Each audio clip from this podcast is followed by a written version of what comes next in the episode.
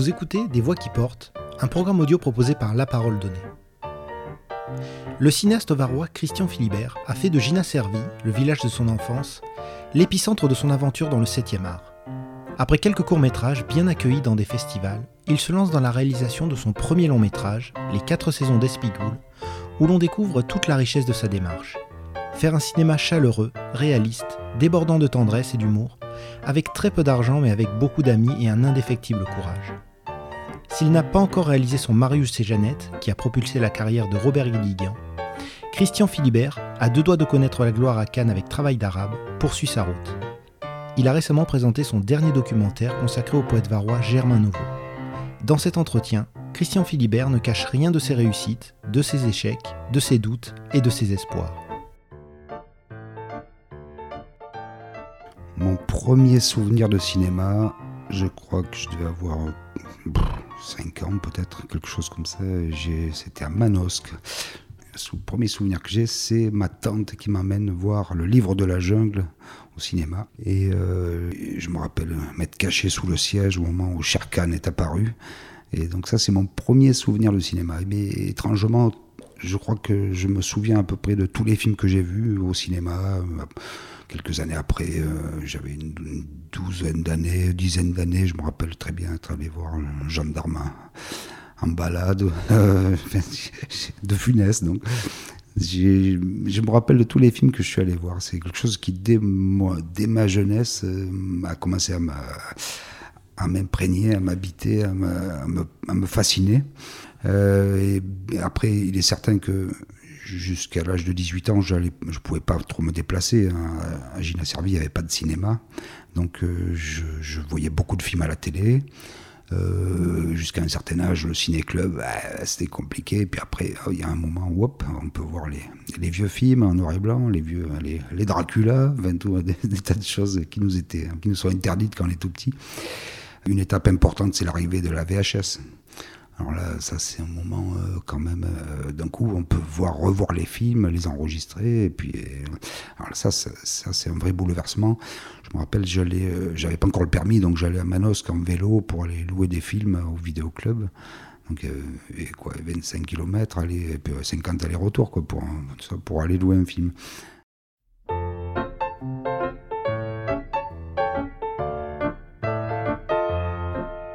Passion pour le cinéma, je l'ai tout petit. Tout, elle, ne me quitte jamais. Euh, mais bon, c'est une, passion de, spectateur, hein, de, de, cinéphile petit à petit.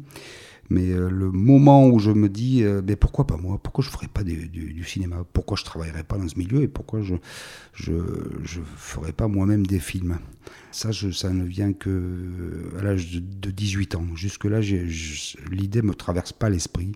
Je suis pas, enfin ça me dépasse. J'habite un petit village, ça, ça je, je, me sens tellement éloigné de ça que ça, je peux pas, je peux pas l'imaginer. Et à 18 ans, euh, ce que c'est, bah, je sais pas, les problèmes, boire, euh, boire euh, quelques apéros, fumer peut-être les premiers pétards, ça peut-être il se passe quelque chose dans le, dans le cerveau qui me dit mais oui, mais alors moi je suis fasciné par, par, de bons films, bien sûr, mais, euh, mais ce sont les, paradoxalement, ce sont les mauvais films qui me, qui me font dire Mais moi, ça, je peux le faire. Mais moi, ça, je peux faire mieux que, lui. Puisque lui, il y arrive, moi, pourquoi je ne ferais pas? Bah, et, euh, donc, finalement, si c'est le, les, les, bons films qui m'ont donné envie de, de, faire du cinéma, ceux qui m'ont encouragé à, y aller, euh, à, dépasser cette, barrière qui, qui, paraît insurmontable, ce sont les mauvais films, justement. Euh, parce que jusqu'à, je te dis, jusqu'à 18 ans, euh, aller faire du cinéma, c'est comme si tu m'avais dit, c'est comme si tu me, aller sur la Lune ou faire les Jeux Olympiques. Tu vois, c'est, quelque chose d'inaccessible. Euh, et, à partir de là, tout va changer. Je vais mettre en œuvre tous les moyens possibles pour y arriver. Je vais, euh, je vais commencer par noter, euh, avoir toujours des carnets sur moi où j'écris tout, tout, tout, tout ce qui me passe par la tête. Les premiers scénarios, d'ailleurs, je rate le bac euh, lamentablement une fois, même deux fois. J'ai jamais eu le bac. Mais parce que déjà j'étais dans une filière technique qui me correspondait pas du tout, et puis parce que j'étais, j'étais trop, je rêvais trop, j'étais ailleurs, je, pensais à des, à des, projets de films, bon, ça n'a ça, ça pas dû m'aider à me concentrer. D'une manière générale, j'ai eu une, scolarité comment dire, déclinante. J'ai commencé comme premier de la classe et puis j'ai fini comme dernier. Et ça n'a fait qu'empirer au, fur et à mesure. Et puis après, j'ai arrêté après avoir raté deux fois le bac. Et donc là, euh, bah, j'ai commencé ma vie, je suis rentré dans la vie active comme électricien. Euh, j'avais pas de diplôme, mais mon père m'avait trouvé un, travail euh, à, Cadarache, où lui-même travaillait. J'ai tenu, je reste tenu un an et demi euh, à faire ce métier qui, qui, dans lequel j'étais extrêmement malheureux je, je ne m'épanouissais pas du tout. Et je me suis dit, bon, ben, je vais, euh, je, vais passer à l'acte, je vais faire. Euh, donc j'avais, trouvé, euh, j'avais fait quelques économies pour louer une station de montage à l'époque. Aujourd'hui, on peut tous faire du montage avec des petits logiciels, on a tous des caméras, ne serait-ce que sur des portables.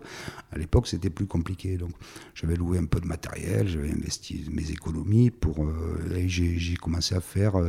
D'ailleurs, c'est comme ça, le patron m'avait refusé des congés pour j'avais calé moi, ce petit tournage, il m'avait refusé mes congés, j'avais démissionné.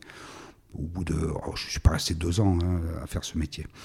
Euh, et euh, donc voilà, premier court-métrage qui est très mauvais, euh, dont je ne parlerai même pas, mais c'est normal, on fait ses classes. Le, le deuxième, c'est là où je passe à la comédie avec un petit film qui s'appelle Embrouille chez les Marmouilles. Je me rappelle un film de montage entre documentaire et fiction et, euh, et bon, j'en vois dans les festivals, il a eu des prix partout. Euh, voilà, les festivals, c'était l'endroit où je commençais à montrer mes films, c'était le seul endroit où c'était possible. Euh, donc après, je vais, je vais trouver un petit budget pour faire un film en pellicule. Ça va être mon premier court métrage, mon premier vrai court métrage de cinéma qui s'appelle Les Aventures de Félix. Et là, c'est pareil, un film en noir et blanc, un peu un hommage à Charlie Chaplin.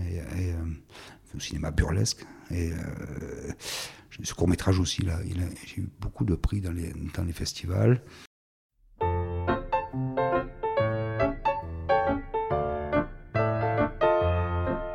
Alors le tout premier, c'était vraiment des proches, des amis, c'est un peu n'importe qui. Euh, c'était pas. Mais à partir des, aventures de Félix, ce premier court métrage, là, je fais appel à un vrai comédien qui s'appelle Stéphane Pastor et euh, que j'ai rencontré euh, en prenant des cours de théâtre à Manosque.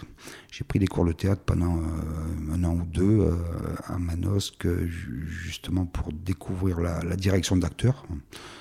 Puis après, je vais me rendre compte que le théâtre ne, m'aide pas vraiment pour ça. C'est autre chose, le théâtre, de, de, mon point de vue. Et puis le théâtre aussi, ça c'est déjà plus rigolo, parce que je veux me débarrasser de mon accent je veux me débarrasser de mon accent parce que je m'apprête à monter à Paris, comme on dit. Et, euh, à, Paris, je vois bien que mon accent est un vrai boulet. Je, suis sympathique, mais, mais je, ne suis pas crédible dans, ce milieu. Et donc, voilà, l'objectif, c'est, en un an ou deux de théâtre, me débarrasser complètement de cet accent méridional. Et il se trouve que c'est dans cette période-là où je prends euh, vraiment conscience de mes racines et du sens et, de, cette, et que naît cette volonté de faire un, cinéma enraciné dans cette région, un cinéma qui parle de cette région. J'ai décidé de ne plus, euh, de ne pas aller à Paris pour ça. Je me disais, j'ai assez de talent pour pas, pour m'éviter cette étape. Le plus dur, ça va être le premier long métrage, et après, une fois que j'aurai fait mes preuves, ça sera, ça sera plus simple. Et euh, là, où, je me trompais d'ailleurs complètement, enfin, que, le premier long métrage était, difficile, là je ne me trompais pas, mais euh, les autres seront tout aussi difficiles. Et donc, euh, voilà, je ne sais pas l'âge que j'ai à ce moment-là, mais c'est vraiment au, moment des aventures de Félix. Les aventures de Félix, c'est un court-métrage en noir et blanc, donc, et muet, je veux dire, pardon, muet, donc la question de, de, la parole qui soit tournée n'importe où, c'était pas un problème. Mais dès mon deuxième court-métrage, Les Aventures de Félix, je le tourne en 1988, euh, je crois qu'il est fini en 89. Et donc, c'est puisque j'ai rencontré Stéphane Pastor, un, comédien admirable, hein, un comédien qui est à Marseille, qui, tourne beaucoup au théâtre aujourd'hui, et que j'ai fait jouer plus tard dans, Travail d'arabe, un, petit rôle malheureusement, mais euh, avec qui je, rêve de, retravailler. Et donc, euh, c'est là, ben, puisque c'est à ce moment-là que je fais du théâtre, et que je prends conscience de, de voilà, que j'ai que j'ai quelque chose à faire sur ce territoire euh, et de, que je vais devoir, je vais enraciner mon cinéma ici.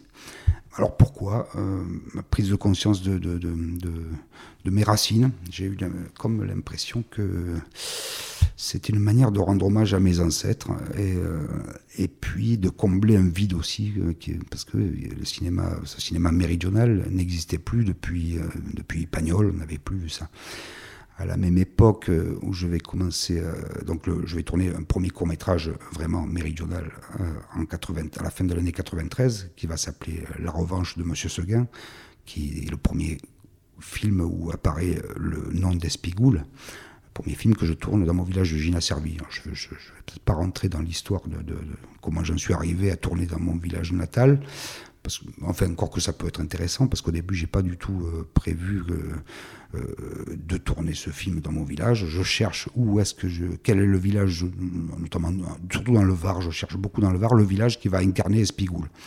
Et puis, euh, en fait, cette année-là, j'avais une, subvention que, du Conseil général et que j'ai perdu un peu à cause de Monsieur Arex. Et, euh, euh, et, et, là, j'ai plus d'argent pour faire ce film. et je décide de quand même le tourner, mais dans mon village natal, pour avoir le soutien bah, de mes amis, de ma famille donc à Gina Servi. Et, et c'est à ce, moment-là que je vais comprendre qu'Espigoul et Gina Servi ne font qu'un. Et donc si j'avais eu plus de moyens, peut-être que je n'aurais euh, j'aurais tourné le film ailleurs, il aurait été très différent de, celui-ci. Et c'est là où, et Jean-Marc, ça fait déjà quelques années que je le filme, puisque dès 1991, justement pour me préparer à cet univers d'Espigoule, donc que je savais déjà, donc je savais déjà qu'il serait, ce serait le sujet de mon premier long métrage, une comédie provençale, une qui raconte des histoires de village. Et dès 91, je me mets à filmer la vie du village où Jean-Marc venait d'acheter ce bistrot.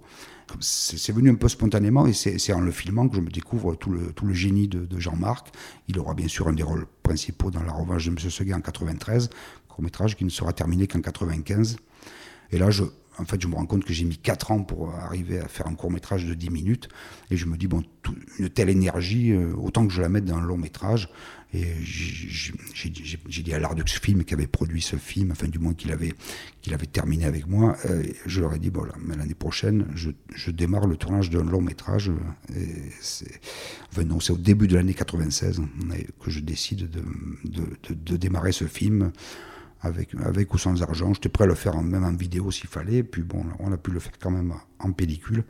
Ça a été bon, bien sûr, on n'avait vraiment pas d'argent, hein, toujours pas. Euh, euh, mais comme c'était un tournage qui était étalé sur un an, ça nous laissait entre chaque. Euh, il y avait à peu près 10 tournages sur l'année.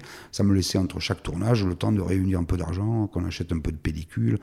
Bon, dans des conditions assez héroïques, puisqu'on n'avait pas les moyens de développer aussi, on développait la pellicule, mais on n'avait pas les moyens de faire un tirage. De, donc, donc j'ai tourné à l'aveugle en fait pendant un an, sans savoir ce qu'il y avait dans, dans, ces boîtes. J'ai stocké ces boîtes pendant un an. Euh, et à la fin, il y a eu des découvertes merveilleuses, et puis bien sûr d'autres qui l'étaient moins. Et, là a commencé le tournage des quatre saisons, et puis après la suite, elle est un peu mieux connue.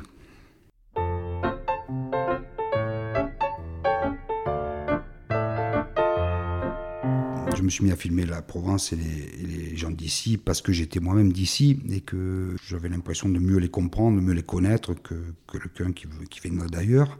D'ailleurs, j'ai toujours, rêvé de voir un vrai cinéma breton, un vrai cinéma corse, un vrai cinéma. Euh, ce que peut-être ils, avaient, ils avaient de plus que les autres, c'est leur faconde. Euh, cet, accent, bien sûr. Euh, et je me suis dit très tôt, parce que assez vite, je me suis dit, je vais faire des comédies. Justement, c'était dû, à ce premier petit film que j'avais fait avant Les Aventures de Félix, qui, était une, qui était un film un peu comique, on va dire, et, et, de, les éclats de rire dans le cinéma, dans les salles. Je, trouvais ça euh, merveilleux parce que déjà on a un retour direct du public. Euh, euh, le, public qui rit, il triche pas, il ment pas, hein, il fait pas semblant. Il va pas vous dire, il a même pas besoin de vous dire à la fin du film j'ai aimé le film. Il a, il a ri. Et, et ce besoin qu'on a nous, à Espigoule, ce besoin qu'on avait de toujours rire, de toujours et souvent en se moquant un peu des autres, mais en se moquant de soi-même. C'est un rire ou l'autodérision prend une part euh, très importante. J'ai toujours trouvé que l'autodérision, c'était un, des piliers un peu de, notre identité. Cette autodérision, à Paris, par exemple, je, je, je, la, je la sens pas, hein. je, je, la rencontre pas, c'est très étrange. Je la trouve en Belgique, par exemple, mais, mais pas partout euh, sur le territoire français. Euh, et donc, euh, c'est essayer de, capter quelque chose comme ça de, cette identité. Mais pour ça, il fallait arriver à une, authenticité. On voit trop de films où, où les acteurs, on fait jouer des méridionaux et où ça sonne mal, où les accents sont faux et où les dialogues sont faux. Et donc j'avais besoin euh, de, de, de, de, nourrir mes films de cette authenticité. Donc, et pour ça, la petite expérience documentaire que j'étais en train d'acquérir, elle m'a été très utile parce que je filmais, je filmais le village hein, à partir de 91 je me suis mis à filmer donc la vie du village et, et, Jean, et surtout le café du cours et Jean-Marc Ravera. Euh, et, c'est là où cette spontanéité permanente, euh, j'y suis devenu totalement addict. C'est-à-dire qu'il n'était plus question pour moi d'envisager un film où des acteurs jouent. Moi, quand je vois un film où les mecs jouent, ça veut dire que j'y crois plus. Et je veux, voir des films où les acteurs, ils, bah, sont les personnages. Pour ça que quand je ferai mon deuxième long métrage, Travail d'arabe, qui est une fiction beaucoup plus traditionnelle, j'ai interdit aux acteurs de lire le scénario. Je leur demande d'habiter les personnages et de, les laisser vivre.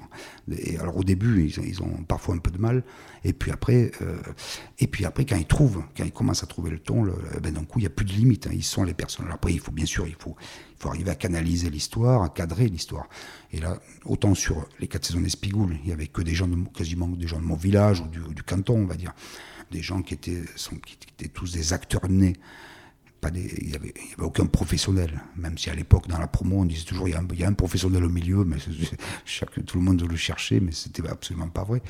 Euh, dans le travail d'arabe, c'est un, un, savant mélange d'acteurs nés et de comédiens professionnels. Les acteurs nés euh, obligeant les acteurs professionnels à, bah, euh, improviser, à aller au-delà de, de, de, ce qui était prévu au départ et, et de, notre manière, les acteurs professionnels étant, permettant un peu plus de, de, un, peu, un peu de rigueur, un, essayant de tenir un cadre un peu quand même. Mais ce qui faisait que c'est très compliqué parce que le, le, film s'écrit comme ça au jour le jour. Donc la nuit, on passe la nuit Enfin, surtout moi, quoi. Je passe la nuit à, voir les rushs et à, me rendre compte que l'histoire le, le dévie légèrement, de, elle sort légèrement du cadre. Et en fait, si la première partie du, film correspond au scénario, plus, le film avance et plus on s'en éloigne. Jusqu'à la fin qui est totalement, euh, qui était vraiment euh, pas du tout prévu. Euh, donc, l'essentiel étant de retrouver cette, cette authenticité. C'est quelque chose d'obsessionnel chez moi.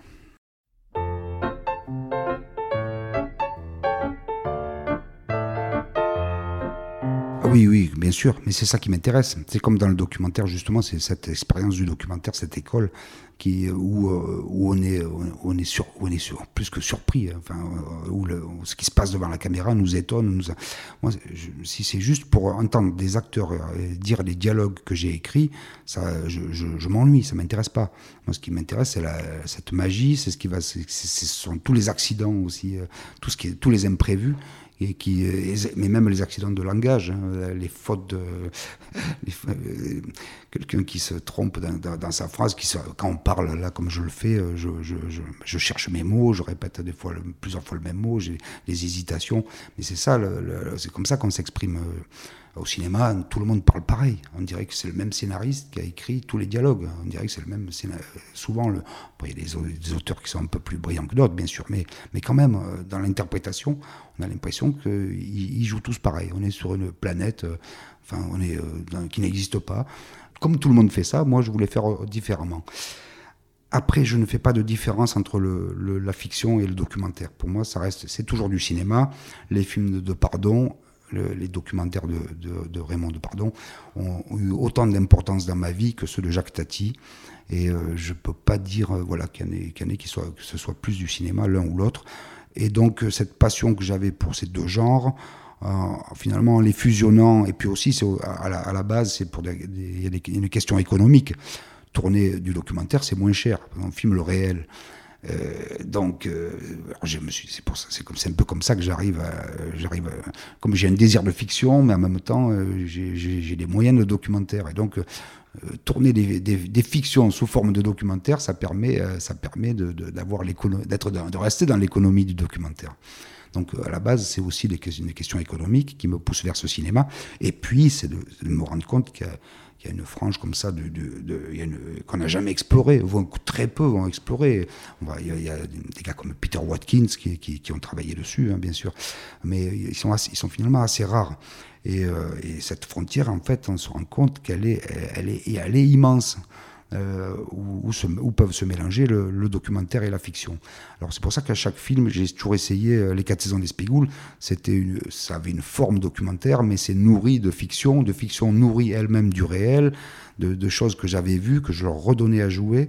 Travail, travail d'arabe, c'est le contraire, hein. c'est une, une, vraie fiction, avec un vrai scénario, une vraie histoire, mais, euh, mais dans l'interprétation, comme je les, je les oblige à improviser, je, les, ils ont, je, leur, je leur retire le texte, ils sont obligés, et donc euh, on, arrive aussi à, on arrive aussi à cette authenticité.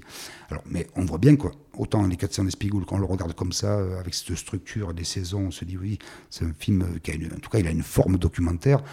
Travail d'arabe a une forme de fiction. C'est mon film même le plus traditionnel. après, avec Africa Yoli, là, j'ai voulu, là, j'ai voulu aller encore plus loin dans l'ambiguïté. C'est pour ça que on peut se demander si c'est un documentaire ou si c'est une fiction. C'est pas toujours évident. En fait, c'est comme un, ce serait presque presque un documentaire euh, mais comme c'est moi qui les entraîne dans, un univers, dans une histoire, euh, ben, c'est une histoire fictive. Sauf que eux, ils la vivent, ils la vivent comme comme dans un documentaire. Mais en même temps, je, ne fais plus, les acteurs ne parlent plus à la caméra comme ils le faisaient dans, dans les quatre saisons des Spigoules, et du coup, on arrive à quelque chose de totalement ambigu. Euh, voilà. et puis après, les deux autres longs métrages que j'ai fait, ce sont des purs documentaires, pour le coup. Massilia sans système, le film, et le dernier qui sort aujourd'hui.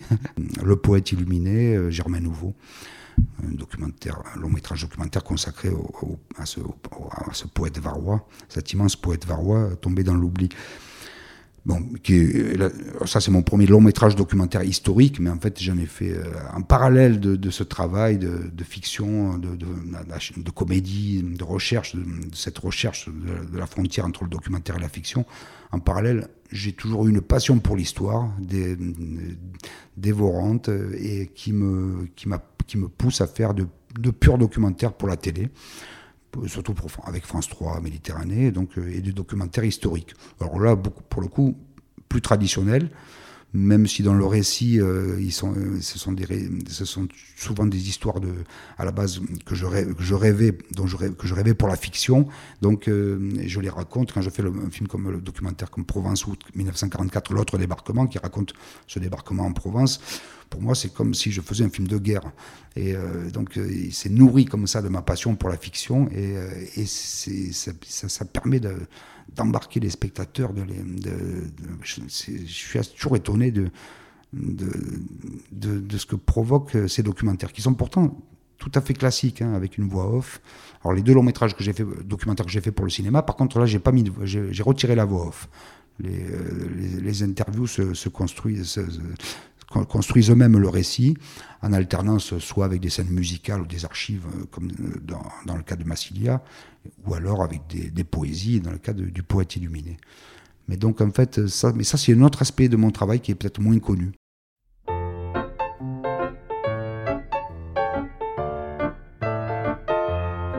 Alors le fait divers, euh, l'affaire Yann Piat, oui, mais pour moi c'est aussi un documentaire historique, une histoire plus proche, hein, parce que 1994, c'est beaucoup plus récent, mais, mais je l'aborde aussi comme un documentaire historique. Et même Massila, dans une certaine mesure, on n'est pas loin du documentaire historique, sauf que en même temps, c'est on fête les 30 ans du groupe, donc je suis le groupe pendant cette année d'anniversaire. De, euh, et, dans lequel j'intègre de nombreuses archives, hein, bien sûr, euh, il y a un côté documentaire historique, mais c'est pas que ça. Le, poète illuminé aussi, on voit, on filme des, je filme des chercheurs qui travaillent aujourd'hui, euh, qui vont, euh, qui vont euh, dans les bibliothèques chercher des documents, qui vont, qui vont dans des ventes aux enchères pour acquérir des documents. Ben, et donc ça, ça se passe aujourd'hui. Enfin, encore que celui-là, il, il est, particulier parce que je l'ai tourné sur 25 ans. Donc c'est moi, j'ai créé mes propres archives en fait comme ça, le coûte moins cher que celle de l'INA euh, mais, ou de l'ECPAD. Et, euh, Ça, c'est la première fois hein, que je tourne un, documentaire comme ça sur une période aussi longue. Mais, bon, justement, il y a toujours un nouvel enjeu. J'essaye toujours autre chose.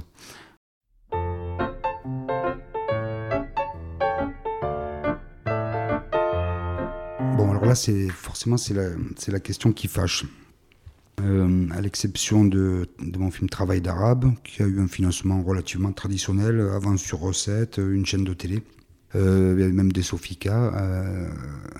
Euh, on avait, je crois, réuni euh, pour ce film, on avait un budget de 1,5 million et demi, quelque chose comme ça, ce qui est un budget euh, de, téléfilm, de, de, long de petits longs métrages. Hein. C'est pas un gros budget, mais enfin voilà, c'est quelque chose de raisonnable pour travailler, un tournage sur cette semaine. Mais en dehors de ce film, j'ai rarement eu beaucoup de moyens pour travailler. Alors, euh, comment je fais? Ben, Je cherche les solutions pour contourner le système. Africaïoli, par exemple, il est fait avec une aide au court-métrage du CNC, une aide au court-métrage automatique. C'est un producteur qui avait. Hum, parce que euh, dans le court-métrage, on, donne à des producteurs qui produisent du court. Ils ont parfois des aides automatiques. Et donc, hum, je m'étais adressé à un ami, Frédéric Jouve, euh, de la société Les Films Velvet. Et euh, il m'avait dit Moi, il me reste une aide au court-métrage, une aide automatique au court-métrage. Il me dit Si ça t'intéresse, on peut. Ah, bah, J'ai dit Bah oui, mais moi, j'ai fait un long avec. Hein, parce que euh, c'était quelque chose comme 70-80 000 euros. J'avais jamais eu une somme pareille pour faire un cours.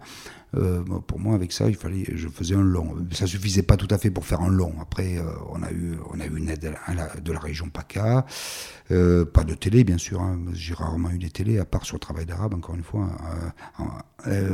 donc, on avait réuni 130 000 euros de notre poche. Nous, on a rajouté 20 000. Avec 150 000, voilà, on a pu faire Africa Yoli le fait de détourner comme ça une aide au court métrage pour en faire un long, aujourd'hui je crois que c'est plus possible. Hein. Derrière moi, la porte elle s'est fermée.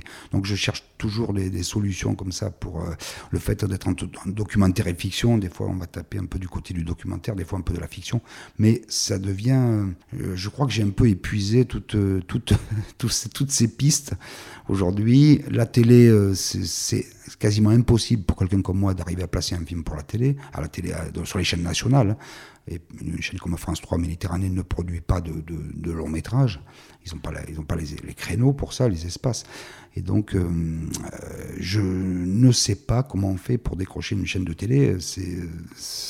J'ai l'impression que, oh, que mes scénarios, que mes projets ne sont pas compris. D'une manière générale, j'ai l'impression à Paris de ne pas être compris dès que le, travail que je fais comme ça sur, euh, sur l'identité comme ça d'une région, c'est, voilà, le mot identité, c'est un mot tabou. Il faut pas, dès, dès qu'on, une fois qu'on l'a prononcé, c'est trop tard. C'est comme un régionaliste. Si, on, si une fois qu'on, vous habille une étiquette de, de, régionaliste, cinéma régionaliste, on est foutu. Euh, ça, donc ça, c'est pour moi un vrai boulet un vrai boulet parce que depuis Paris, euh, on ne peut pas comprendre que du local à l'universel, il n'y a qu'un pas. Euh, c'est que Pagnol a largement, il a largement démontré. Mais non, euh, ça, ce n'est pas possible. Donc on nous enferme dans cette étiquette, avec cette étiquette régionaliste et on ne peut plus en sortir. Alors ça, c'est un problème, cet ancrage, euh, l'ancrage régional de mon cinéma. C'est un problème pour les recherches de financement. C'est un problème d'être loin de Paris, loin, du, centre décisionnaire. Donc, euh, donc moi, si je passe trois jours à Paris, je me fais plus de relations que, si je passe six mois à Marseille. Euh, euh ça va très vite. On rencontre des gens, on a une soirée, bon, tac, tac, tac, tac, on, crée du réseau. Moi, je, là, je, pas pas à accepter l'idée d'aller passer euh, quelques mois là-bas pour.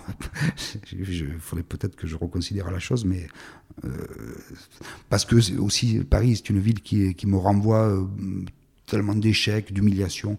Dès que je mets le pied là-bas, je, je sais pas. Je devrais faire peut-être une psychanalyse avec ça. Et puis, aussi l'ambiguïté de mes films qui sont tantôt entre, documentaire et fiction, qui pourraient rentrer dans toutes les cases, et puis souvent qui ne rentrent dans aucune.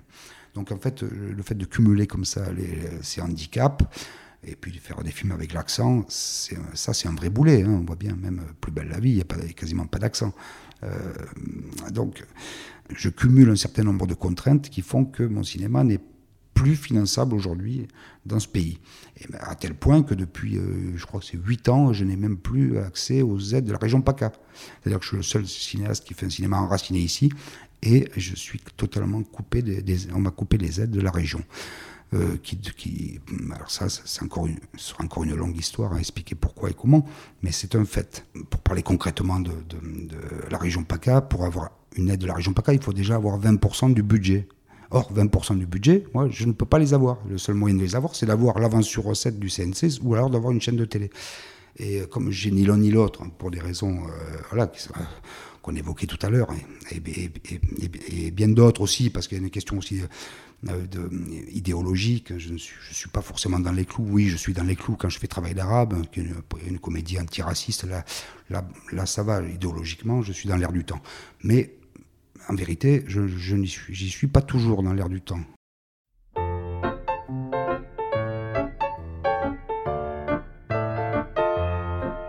C'est pas toujours euh, réfléchi. Euh, je, tu vois, je, quand je, je, je dis pas, j'ai fait, j'ai écrit le scénario pour dire ci ou pour dire ça. C'est, une fois que j'ai fait le film, je me dis ah, mais oui, mais ce film raconte ci ou ça. J'apprends à me connaître à travers les films que je fais.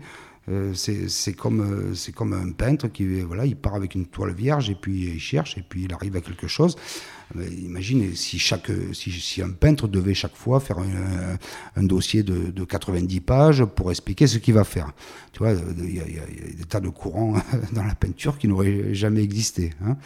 Eh ben, donc le cinéma, il n'y a qu'un courant qui peut exister. C'est un, un, cinéma très littéraire, très écrit, euh, voilà, très euh, formaté, 90 pages. C'est pour ça que les films qu'on voit au cinéma, souvent, les films français, pour moi, ils ressemblent à des téléfilms. C'est parfois un peu mieux fait, parfois avec euh, un peu plus de talent, mais euh, c'est proche du téléfilm.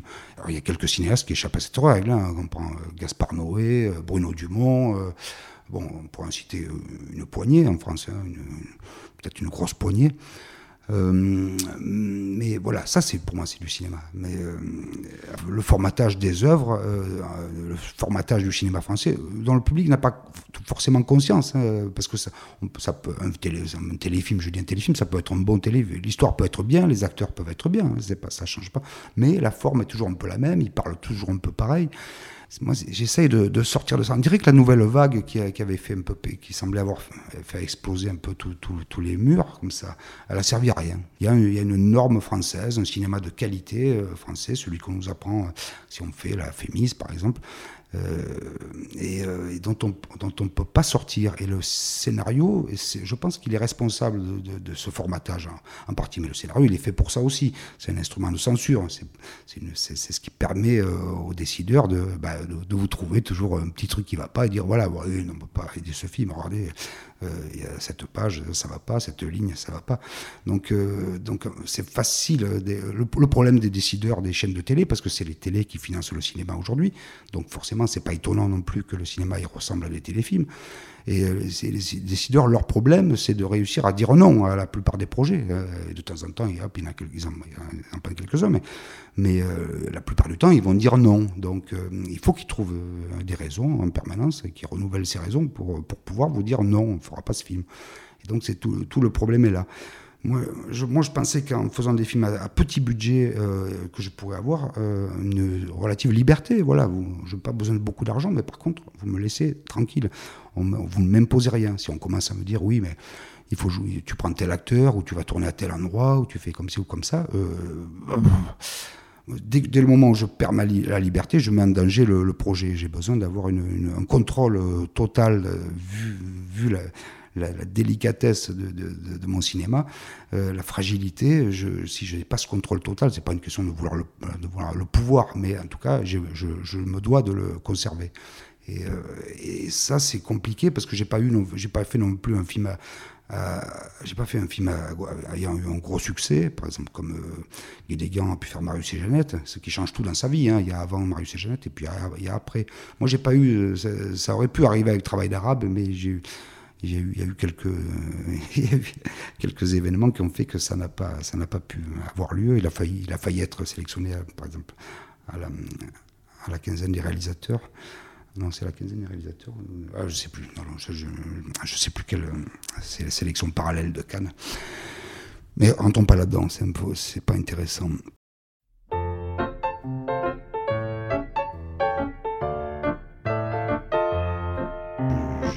J'en ai encore énormément sous le pied. Mais comme le problème, c'est que je, je, je, sens que je peux plus compter sur, euh, sur le cinéma français. Pendant longtemps, je me suis dit, je me disais, je ne suis pas un cinéaste français. Et grâce à Travail d'arabe, avec le fait d'avoir l'avance sur recette, là, je me suis dit, ah non, mais en fait, euh, si, si, je, suis un cinéaste français. Et puis après, les choses sont à nouveau compliquées. Et, aujourd'hui, je me remets à en douter. Je dis, parfois, je suis, plus, je suis un cinéaste belge. Euh, parce que je me sens plus proche du cinéma belge que, français. Le problème, c'est que je, fais des films avec des moyens dérisoires et en même temps, je rêve des films qui, seraient, qui seraient infinançables en France je, un jour ou l'autre, peut-être que je me tournerai vers les anglo-saxons pour ce cinéma-là, mais ou à la limite même, je ne cherche même pas toujours à les réaliser, je veux les faire exister. Je pourrais être juste auteur ou développer des séries. Enfin, j'ai des projets pharaoniques. Euh, et donc je suis dans ce dilemme euh, étrange, parce que encore, c'est ma passion pour l'histoire hein, qui me pousse vers ça. J'ai des projets de péplum, de, films qui se passent dans le Moyen Âge et, euh, et que sûrement je n'arriverai jamais à aboutir. Après, j'ai des, des, projets, j'en ai beaucoup, mais, euh, je ne sais pas ce que, quel sera le, prochain film que je tournerai. J'aurais envie de faire une, troisième volée de, ma saga d'Espigoul. Pour ça, j'ai pas besoin de, de beaucoup d'argent. J'ai déjà le concept, mais voilà, il faut encore réunir 150 000 euros, ce qui n'est pas énorme. Donc c'est pour ça que je, réfléchis de plus en plus à l'idée de me tourner vers des mécènes, d'aller voir des chefs d'entreprise. Et on est en train de créer un outil justement pour permettre, euh, pour leur permettre de défiscaliser euh, et euh, me tourner vers des mécènes parce que les, chefs d'entreprise de cette région que je rencontre bah, comprennent mieux mon travail, comprennent mieux mon cinéma que n'importe quel professionnel de la, enfin pas n'importe lequel. Je, dois pouvoir trouver quelques alliés à Paris, hein, mais encore faut-il euh, les trouver. Euh, mais j'ai l'impression que je. Bon, enfin, ça, j'en sais rien. Je suis en train de, chercher une autre manière de, financer mes films parce que je ne peux pas m'appuyer sur, sur, euh, sur les financements traditionnels. Jusqu'à présent, ce n'est pas possible. Et puis il suffit que demain, peut-être un directeur de, de, Arte ou d'une autre, chaîne change et me disent Mais quand même, c'est. voilà, ça tient à rien, hein, mais il faut que ce moment arrive. Pour le moment, chaque année, je me dis, allez, cette année, il va se passer quelque chose. Et puis, ça, ça ne se produit pas.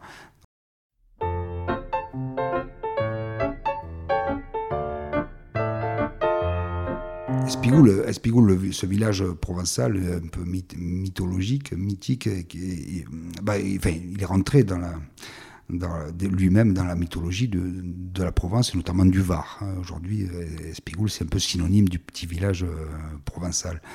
Euh, mais à l'intérieur d'Espigoul, il y a effectivement le phénomène du Facomocher qui, qui a créé, qui est l'objet de notre mythe, euh, qui, qui hante les bois d'Espigoul, les, bois et les esprits, et euh, qui est une sorte de sanglier monstrueux. C'est l'animal mythique le plus célèbre du Var aujourd'hui, au point qu'il est rentré il y a quelques années au, Muséum d'histoire naturelle de, de, Toulon. Il y a un crâne de Facomocher au musée d'histoire naturelle de Toulon. Pour moi, ça, ça c'est ma fierté. Facomocher, c'est une bête mythique euh, qui effectivement qui est devenue l'emblème, le, logo de, de, de, de, ma société. j'ai constaté il n'y a pas longtemps, je me disais merde, c'est étonnant le phénomène, du, le bloc identitaire, hein, euh, qui se crée à Nice, je crois, en 2002, prend comme emblème le sanglier gaulois et moi, au même moment, on crée les films d'Espigoul et nous, on prend comme emblème le Facomocher, hein, qui, est beaucoup, plus rigolo. Et, peut-être un peu plus ouvert aussi euh, sur, le, sur les autres, sur le monde. Et je me suis dit, c'est étrange quand. Au même moment, que, ce soit apparu là, exactement instantanément, au même, moment, je trouve ça curieux. Hmm, bon, c'est une autre, c'est une autre réflexion. C'est vrai que nous, moi personnellement, je, je, je, on prône, mes, Massilia, son système, c'est pareil. Mes amis du Massilia, c'est aussi pour ça que je fais un film sur eux, parce qu'on a, des, tellement de valeurs communes Et, nous, on, assume la, question de l'identité. C'est un mot tabou, souvent, oh non, mais il ne faut pas en parler. L'identité, c'est dangereux. Comme une fois j'ai entendu ça, même de la part de, gens très instruits, très intelligents, et même des gens du Sud qui, qui, sont, euh, qui ça fait peur. Mais la question, c'est ce qu'on fait de cette identité. Nous, on prône une identité ouverte aux autres. Euh, si euh, l'idée que c'est une idée que j'ai développée dans le travail d'arabe, pas besoin d'avoir 26 générations de provençaux pour le devenir. on, peut, on peut être né dans cette région, je pense que c'est quand même assez important d'y naître, hein. mais euh, et, venir et avoir des parents qui viennent de l'autre bout du monde euh, ou de l'autre côté de la Méditerranée et, être pleinement provençal. Ça. Encore faut-il avoir cette conscience et, ce désir. Euh, parce que sinon, effectivement, c'est un peu plus compliqué. c'est pour ça que quand je fais travail l'arabe, je confie le rôle principal à, mon ami Mohamed Metina, Momo, et lui, parce que Momo, euh, si vous l'avez au téléphone, c'est un provençal. Bon, après, quand on le voit, il, fait plus arabe déjà. Euh, alors que lui, c'est quelqu'un voilà, qui n'est pas du tout musulman, enfin, comme il dit, musulman pratiquement j'avais écrit dans le synopsis un provençal d'origine maghrébine, ça, ça, a interpellé plein de gens. C'est étrange cette phrase, provençal d'origine maghrébine. je ne me suis pas posé la question. Oui, c'est un provençal d'origine maghrébine. C'est un fait, c'est comme ça. Donc, c'est pour dire que cette, cette identité ouverte à, ceux qui ont envie, bien sûr. Hein, si, si vous n'aimez pas cette région, si vous n'aimez pas ce pays, c'est un autre problème. Mais, euh, mais pour ceux qui, qui, qui, qui, sont prêts à se revendiquer de, de, notre culture, de notre, euh, on, on leur tend les bras.